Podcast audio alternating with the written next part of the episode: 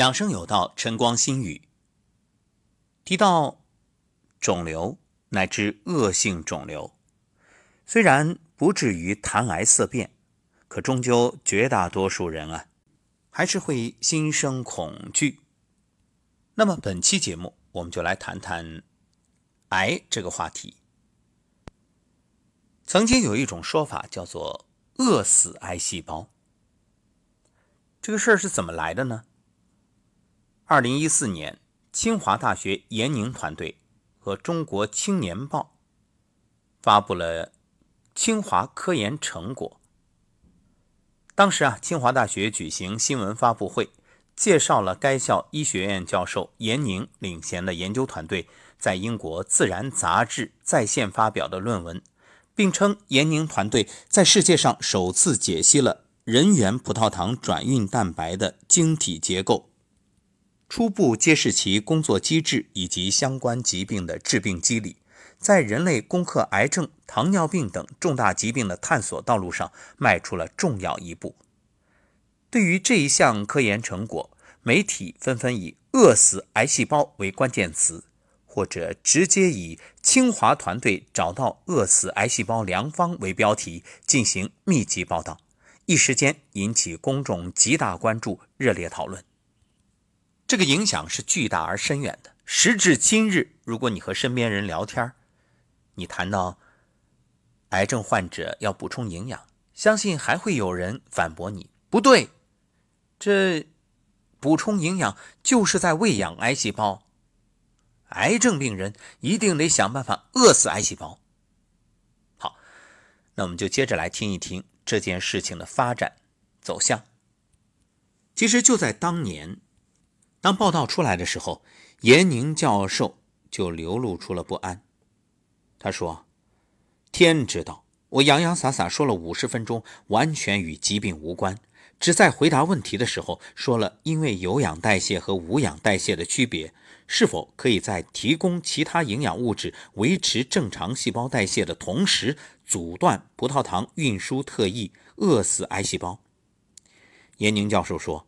饿死癌细胞这五个字啊，可能是记者唯一能听懂的。于是铺天盖地成了新闻，吓得我都不太敢看新闻了。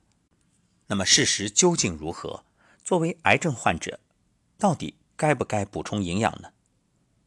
本来是基础科研的突破，为何引发有望饿死癌细胞的说法呢？原来啊，癌变时葡萄糖是肿瘤细胞最主要的能量来源。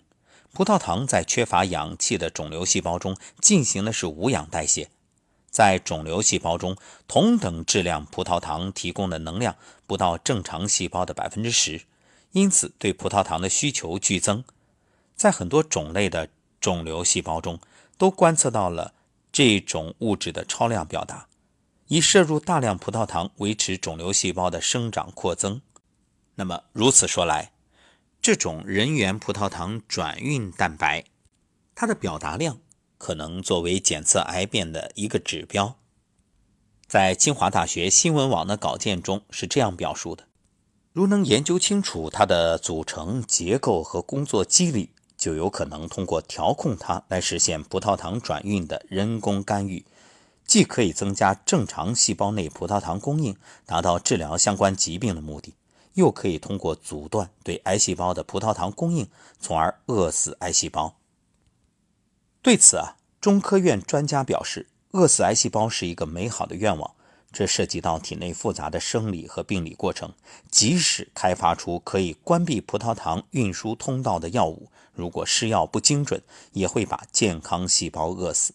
扩散的癌细胞更是难以搜寻。另外，按照国外的经验，从研发一个全新药物通常需要十亿美元和十年的时间，而且还有一个成功率的问题。于是，媒体从这场饿死癌细胞的闹剧当中也快速的清醒，刊登了一系列澄清事实的文章。中国青年报发表了《饿死癌细胞那还只是个传说》。该报记者采访了清华大学研宁团队成员邓东。据报道，邓东并不认为自己参与的这项研究重点是治病，重要的是对未知世界的探索。那么，反思这次科研成果被误读事件，我们不难发现，基本原因在于两方面：一个是科学工作者开展科普工作的能力有待提高；第二就是新闻工作者进行科技新闻报道时，没有很好的坚持求真务实的作风。听到这儿，想必大家也就明白了，肿瘤病人是不能缺乏营养的，否则啊，适得其反。那么接下来我们就谈一谈关于食物营养与肿瘤的关系。饮食成分及相关因素在癌变的启动、促进和发展等阶段都起作用。在癌变初期，饮食致癌物可能会启动癌变过程。反过来，如果能够增加富含蔬菜、水果等生物活性物质。可以诱导解毒酶减少或消除致癌物对 DNA 的损伤，而到了促进阶段，能量平衡和能量转变可能是保持正常细胞行为或使不正常细胞扩展的关键。肥胖可以通过某些激素和生长因子的作用增加癌症危险性。那么反过来，也提示总能量摄入和体力活动在癌变过程中的作用。那么到了进展阶段，含大量脂肪的高能量饮食可以产生更多脂质过氧化物和氧自由基。这些自由基在癌形成后期对 DNA、核酸等大分子物质有巨大破坏作用。然而，在植物性食物中广泛存在的抗氧化剂可以减少自由基产生。总的饮食质量决定于体内营养状况，从而决定着癌变过程的转归。如果饮食中含致癌物或者促癌因素多，而含抗癌成分或者抗癌因素少，就会导致癌症的恶化。反过来呢，就可以抑制癌症的发展。所以，我们不妨这样理解：就是饮食对于是否致癌或者能不能抑制癌症，就是到底对癌症有坏处还是有好处，这个不能一概而论。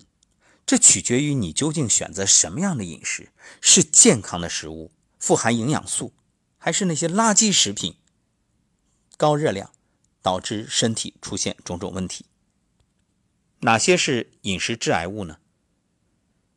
像烧焦、碳化、烟熏、腌渍、卤制的食物就含有多种致癌物，能促进胃癌、食管癌的发生。像烘烤、油炸。还有煎之类的肉和鱼类食物中分离出了有致突变作用的杂环胺类物质，其中十种能够诱发大鼠发生乳腺癌。另外，高脂肪食物可能会引发乳腺癌、直肠癌、胰腺癌、前列腺癌等等。含大量红肉的饮食可能增高结肠、直肠癌的危险性。这类饮食呢，也可能会增加像胰腺、乳腺、前列腺以及肾癌的危险性。不合理的饮食结构和食物加工方式是引发和促进多种癌症发生发展的重要原因。说到这儿呢，我就想到为什么媒体会解读说饿死癌细胞？实际上这里有一个误解啊，就是我们确确实实吃的过饱，尤其是选择这种垃圾食物，那对于癌症。有害无益，甚至促进癌症的发生。那么，适当的减少食物的摄入，保持这种饥饿的状态，对人体确实有好处。所以媒体呀，也难怪会说“饿死癌细胞”这样的话。那如何能够让自己保持这样的状态？其实很简单，可以补充营养素，补充营养物质，这样呢，总量不会太多。又能确保身体细胞真正的吃饱吃好，所以一句话就是不是人吃的多饱吃的多撑，而是人呢能保持一个微微饥饿的状态，但是让细胞所需要的这些营养素可以充分获取。那么喝酒对癌症患者好不好？答案显而易见，也不好。酒精本身没有致癌作用。但是可以加强其他致癌物的作用，其机制呢可能是改变细胞膜的渗透性，或作为致癌物溶剂，使该致癌物容易进入对其敏感的器官组织。所以酒啊，它是一个帮凶。你看，用对了它是药引子，用错了那它就是害人精。另外，高浓度食盐也是促使癌症发生的一种物质。高浓度食盐可以破坏胃黏膜屏障，使致癌物直接接触其作用部位，及增加致癌物在胃内的合成。所以，低盐饮食很重要。那么，有哪些营养素是有利于抗癌的呢？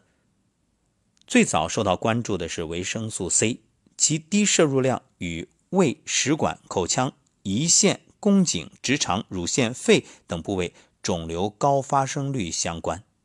也就是说，如果维生素 C 摄入不足，就很可能出现这些问题。维生素 C 的缺乏容易造成亚硝胺的合成，还会降低免疫能力。许多流行病学资料发现，低纤维素摄入量。与高结肠直肠癌发生率相关。膳食纤维可通过结肠细菌发酵产生挥发性脂肪酸，后者可能增加异常细胞的凋亡。一句话，会让癌细胞死亡。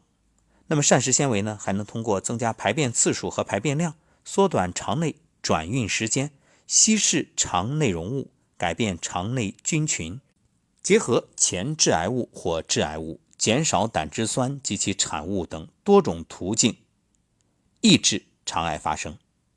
一句话，膳食纤维也有利于抑制癌细胞。那么，饮食习惯与癌症也有密切关系。不良饮食习惯嗜好与胃癌的危险性都有关。上海市调查发现，三餐不按时进食者，胃癌相对危险性的指数很高。二点六五，暴饮暴食者，胃癌相对危险性更高，三点八二。进食速度很快的人，危险系数一点六一。进餐时经常生气的人，那是最高，达到了七点零。饮食习惯中喜欢吃这个重盐者，就是口味特别重，盐味特别重，这个指数呢二点六四。烫食者二点零四。就是喜欢吃烫的东西，干硬食者一点八零，吃的东西又干又硬。那喜欢吃生食的人呢，相对危险性零点六三，这就非常低了。冷食零点六四，注意这个冷食啊，不是指你吃冰冷的冷饮，而是呢，我们说相对来讲，比如这个蔬菜，你不把它加工，你就直接。吃这种凉拌蔬菜、蔬菜沙拉，哎，这都是属于生冷。另外，软食是零点六零，相对来说危险性都比较低。有不良习惯者啊，容易使胃黏膜受损伤，增加对致癌物质的易感性，容易导致胃肠功能紊乱，导致全身的代谢紊乱。好，那么食物当中啊，像大豆啊，包括蔬菜、水果。还有茶叶对于癌症有什么样的作用呢？我们下一讲接着谈。